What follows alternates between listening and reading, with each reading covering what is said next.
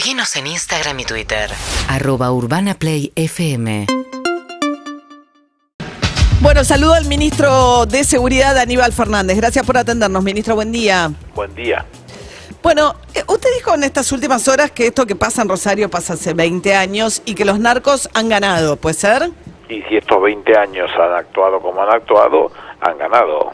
Lo que, lo que está mal es que nadie se ponga encima, y si lo estamos haciendo nosotros, este, para torcer una realidad que es horripilante. Este, nuestro trabajo, con el esfuerzo de más de 3.500 hombres y mujeres de las cuatro fuerzas federales, con un comando unificado, con mucha inteligencia criminal, nos ha permitido durante el 2022 detener 2.077 personas en 2.050 procedimientos. Bueno, el esfuerzo este, lleva su tiempo y lleva su trabajo y nosotros no bajamos los brazos en ningún momento. Ahora, ministro, el resultado se mira por la cantidad de muertes y si uno mira la cantidad de muertes en No, situación no, de eso violencia... lo inventó usted, María. ¿Por qué? Son- Eso lo inventó usted.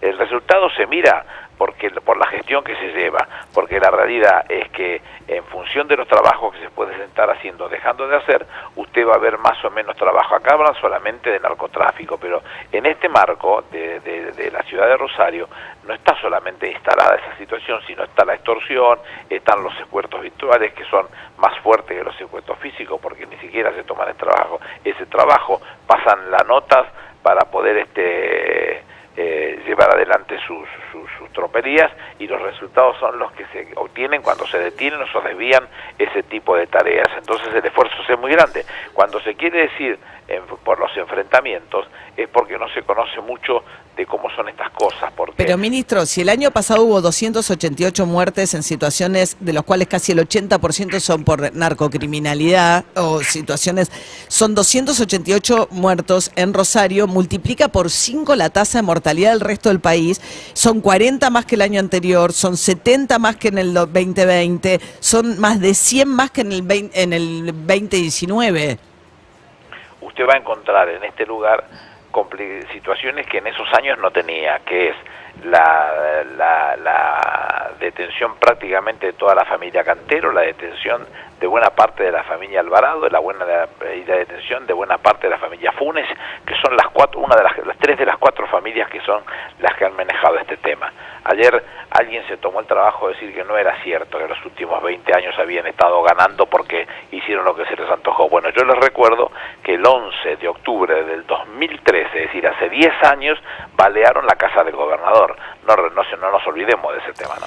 Pero lo que dijo el, el intendente Hapkin, eh, y viene diciéndolo hace rato, no ayer, eh, porque yo lo entrevisté hace un par de semanas, y él lo que decía es que a pesar de que están presos, que eso es verdad, hubo un tiempo en el cual ni siquiera estaban presos, pero ahora están presos, la violencia recrudece, y lo que él dice es que siguen operando con total impunidad desde Tiene las razón. cárceles. Tiene razón, es así.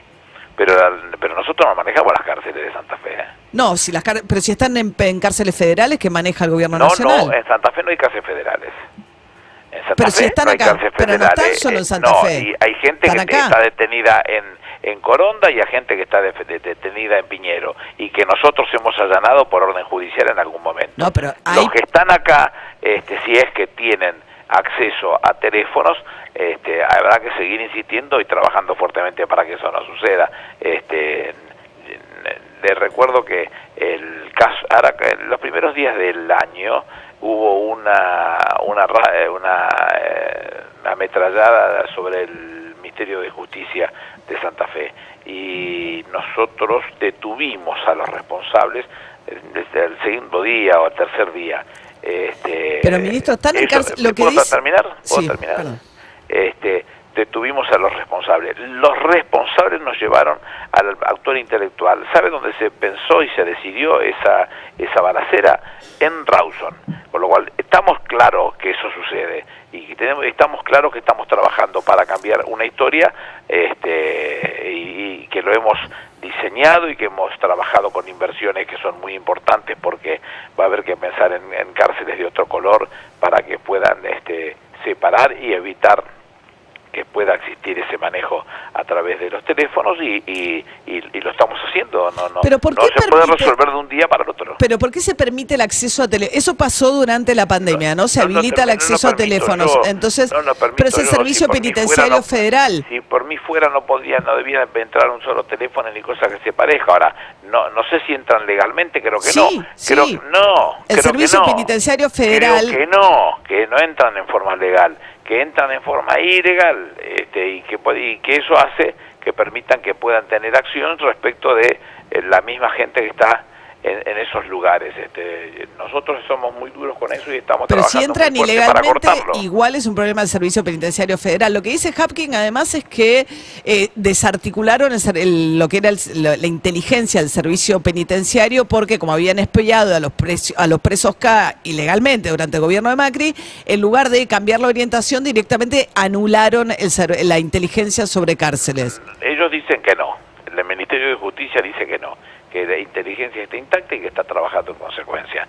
Este, yo tengo que creer lo que dice el Ministerio. Yo no, no. Nosotros no somos los responsables de, de esas conclusiones. Estamos mucho más este, abocados a la tarea de la calle, pero eh, para para nosotros es indispensable que se resuelva ese tema en el propio eh, en, las propias este, unidades carcelarias porque si no le, van, le hacemos una, una suerte de home office a, Claro. a, a este tipo de tarea que, que el daño que hacen es mayúsculo, vuelvo a insistir. La balacera esta que detuvimos nosotros a los responsables fue pensada en Rawson, que está a, a- a muchísimos kilómetros de Rosario. Cárcel federal. O sea que depende sí, del sí, gobierno sí, nacional. Federal, sí, federal. Estamos hablando con Aníbal Fernández, el ministro de Seguridad. Ahora, ministro, la zona esa del supermercado, ¿es correcto que estaba bajo control, en teoría, de gendarmería? No, nosotros todas las semanas, los días martes, se hace una mesa de la cual participa también la policía de Santa Fe, en la cual se discuten eh, cada uno de los, de los trabajos que se van a llevar a la práctica durante la semana a lo que se le llama fajas de empeñamiento. Cada uno tiene, eh, se le asigna una faja que es la que tiene que trabajar. Esa faja no estaba este, eh, bajo la responsabilidad de Gendarmería. ¿De quién Eh, era esa faja? No lo sé, no es no importante. No, Como ¿cómo todo no? el mundo se fijó para de- demostrar qué fue lo que sucedió con Gendarmería, lo que nosotros decimos es que en cualquiera de las, de las situaciones, todo lo que el Ministerio Público Fiscal Provincial y todo lo que el Ministerio Público Fiscal Federal nos, nos da, todo ha sido ganado. Y todos con las mismas consecuencias y en la mayoría de los casos sin violencia. Y dijo lo- Patricia Burrich que compró un equipamiento muy sofisticado para poder establecer, mejorar la calidad del control y que ustedes lo tienen en cajas eh, y que lo desmantelaron. Ninguno, lo que compró son todos sus curros. Lo único que tenemos en cajas guardado todavía son drones que compraron a Israel. Y cuando vino a hablar conmigo los responsables, lo que les dije es que para empezar a, a pensar en que nosotros paguemos al- al- alguna de esas tipos de, cosas, mándennos primero a los técnicos que hagan volar esos drones, que nunca volaron y siguen sin volar porque siguen estando dentro de la caja y ya de esto pasó un año y medio. ¿Pero qué Eh, compró? ¿Cuánta plata se gastó en eso? Mucha. ¿Cuánto? Mucha. No me pongo a hacer números, No, María, bueno, ¿cómo sobre lo no? que no tiene ningún sentido Pero si yo bueno, no pero camino es por ese lado. No, pero digo, si es plata del erario público, usted dice curros. Curros Pero- da la pero sensación no- de que pero hay algún. pero yo no estoy trabajando con eso, María. Me está llevando un terreno sin sentido. No estoy trabajando. Estoy trabajando sobre lo propositivo, lo que nosotros hemos necesitado para. No, no, poder- pero gastar plata adrede de Pero equipamiento que está arrumbado, no, me, me- tampoco. me- me- me pone nervioso. Eh, le acabo de decir que vino gente específicamente de Israel, de los cuales uno dijo ser coronel, este, a plantearnos respecto de los elementos que enviaron. Les- lo primero que le dijimos es, miren, hay dos lanchas que compraron, teóricamente lanchas rápidas, que no andan en el río ni andan en el mar, están tiradas en, misiones. Nunca anduvieron, jamás anduvieron. Por favor, llévenselas, no tenemos nada que ver con esa porquería. Y la segunda eh, tema es, son los drones. Un- el único dron que quisieron hacer volar este, sería un palo que fenomenal que no sirve para nada. Todos los otros caja. ¿Quieren que cobrar eso? Porque hay, cosas que están sin cobrar. Para empezar a hablar de cobrar, primero tienen que pasar a volar. Cuando vuele eso y las fuerzas de seguridad nos garanticen que eso es este, manejable y controlable por parte de las fuerzas de seguridad, nosotros nos ponemos en, en campaña de ver cómo hacemos con el resto. Mientras tanto, este, nuestro, nuestro trabajo tiene que ser otro. O sea que hubo una compra de equipamiento que usted considera totalmente inadecuada y de hecho que no, considero, funciona. Estando las cajas. No es un problema, no es un problema de, de, de, de cualificación o de, o de análisis específico del producto. No se abren porque no hay, no hay un solo técnico que nos diga cómo. ¿Y esta compra es impericia o, o sea, cuando uno dice curro está diciendo otra cosa? Mire, llámele como quiera, María. Esto no funciona. Este, lo compraron y ahí lo dejaron en las cajas. Y en las cajas no se puede sacar porque yo no voy a sacar un dron para ponerme a jugar a ver si vuelan o no vuelan y volvemos todos al diablo. Este, tienen que venir técnicos y esos técnicos tienen que decir cómo formalmente tienen que funcionar.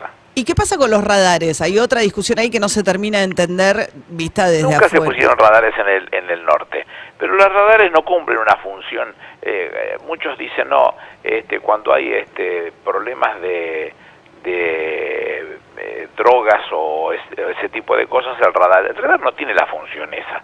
El radar lo que puede decirnos es que hay situaciones muy particulares donde puede haber el ingre- eh, aeronaves que ingresen al cielo eh, argentino. Esa, esa situación es la única que permite vernos, porque va de suyo que nosotros, que somos socios de la OASI desde 6, si yo no me equivoco, 6 de marzo del 86, me parece que es la fecha, gobierno del doctor Alfonsín, este, nunca hemos cambiado. Y, en, y en, esa, en esa reglamentación dice con toda claridad que no se puede ni siquiera este, llamar la atención ni hostigar a una aeronave que haya ingresado al país este, en forma ilegal. No se puede hacer, con lo cual no serviría para nada lo que nos pudiera dar esa información del del, este, Del radar, porque no se puede derribar el avión, digamos, en caso No, de que...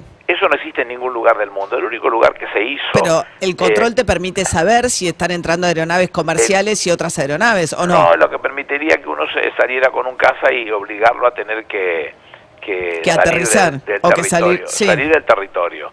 Este, eh, el único lugar que se hizo fue en Perú hace ya de esto casi 30 años. Se llamó el programa eh, Air Bridge Denial. Eh, resultado pésimo. o sea, usted una dice que no, sirve invertir una- en radares para el norte. una aeronave sí para otras cosas, pero no específicamente para los aviones, porque los aviones que hemos bajado muchísimos se bajan con un teléfono, no se bajan con un radar. Este, se bajan con el teléfono, con inteligencia criminal, este, y, y escuchando una vez que los jueces autorizan al seguimiento a determinadas bandas y que sepamos cuándo se, eh, se está por entrar con el avión al cielo argentino. Y ministro, estamos hablando con Aníbal Fernández. Le pregunto una cuestión más que es la hidrovía, que es otro de los factores que surge en la discusión a raíz de por qué pasa lo que pasa en Rosario, que es un poco lo que estamos tratando de entender. El, el tema de la hidrovía eh, es un, es un, digamos, un, un lugar caliente en términos de salida de por falta de controles, me imagino, con los barcos. No, falta de controles no. El controles son muchos. Que puede haber sistemas sofisticados para ese tema brasilero por un sistema que permitía llevar carga de, de narcótico en un elemento que se pegaba al casco del barco y que por supuesto lo tenían que sacar especialistas como el caso de esta persona y que en el intento de sacarlo algo falló y terminó muriendo en el intento. Este, formas van a encontrar millones. Nosotros no nos detenemos. Este, todo lo que son nuestras áreas específicas de, de drogas peligrosas están compuestas por hombres y mujeres de mucha profesión y de mucho conocimiento. Nadie inventa nada en esto y, lo- y- y solamente se, apruebe, se conoce si los resultados son positivos cuando los resultados se pueden exhibir como nos como nos sucede en este caso. Entonces uno se siente que... No, bueno, pero no es positivo equivocó. el resultado. El resultado es pésimo. El resultado es pésimo. ¿Y qué, qué- quién le dijo que usted tiene calidad para calificar a alguien? No, bueno, digo, 300 muertos el año pasado. Usted, Y los- pero si los, los 300 muertos del año pasado son lo, lo- es lo mismo, la misma situación que viene suciendo, no lo estoy justificando, no, estoy pero son, razonando lo que son sucede. 100 más que hace cuatro años. O sea No, que la sí, situación hace- empeora. eh, la situación es más o menos parecida. La eh, va, va a cambiar en función de lo que eh, esta gente trabaja, porque no se confundan, no es solamente narcotráfico la discusión. ¿eh? La discusión con todo lo que está sucediendo en Rosario tiene que ver con, con situaciones más mafiosas que otra cosa, en las cuales se vende protección, en la cual este, se, hacen se hacen secuestros virtuales, en la cual eh, hay sicariato, en la cual hay muchas cosas que, que, que otros no lo, no lo están diciendo, no lo están hablando, ni lo están prestando atención, y nosotros sí. Ministro, le hago una última pregunta. ¿Se comunicó con la familia Rocuso? No, porque no, no, no, no sé que yo tenga que decirle algo a la familia. Nosotros tenemos que ocuparnos de soluciones concretas y mucho más importante es que estemos ocupados de esas situaciones que otra cosa. La única vez que hablé con... A Messi lo vi hace... La, creo que la última vez que lo vi hará como 10 años. Y, y a y a su papá con quien me reuní, que siendo ministro del Interior, porque él pidió una reunión conmigo, creo que fue en el 2006, así que mire los años que no que no, tengo contacto con esa familia. ¿Molestó la nota, la foto con Macri en, en Suiza? ¿A mí? Sí. No, porque yo estoy convencido que, que es muy difícil para, para Messi o para eh, el Dibu este, salir de una situación incómoda como ese, que un expresidente de la Argentina se acerca a sacarse una foto y decirle yo no me saco una foto con usted. Me parece que yo no lo haría eso, no, todo lo, acá se rajan las vestiduras, pero a mí me parece que, que, que, es un tema casi inevitable y que además si tienen vocación de hacerlo, si, si no tienen vocación de hacerlo es un tema casi inevitable y si tienen vocación de hacerlo tienen todo el derecho del mundo, no, a mí no me, no me genera absolutamente nada. Bien, Aníbal Fernández, ministro de Seguridad. Gracias por atendernos, ministro. Que tenga un buen fin de semana. Hasta luego. Eh, 8 y 52 de la mañana, vamos a ver el fin de semana, porque es viernes y nos estamos sofocando desde el lunes. Y todo esto es culpa del señor Hop, Ah, a que quien vamos a responsabilizar en este momento. Urbana Play 104.3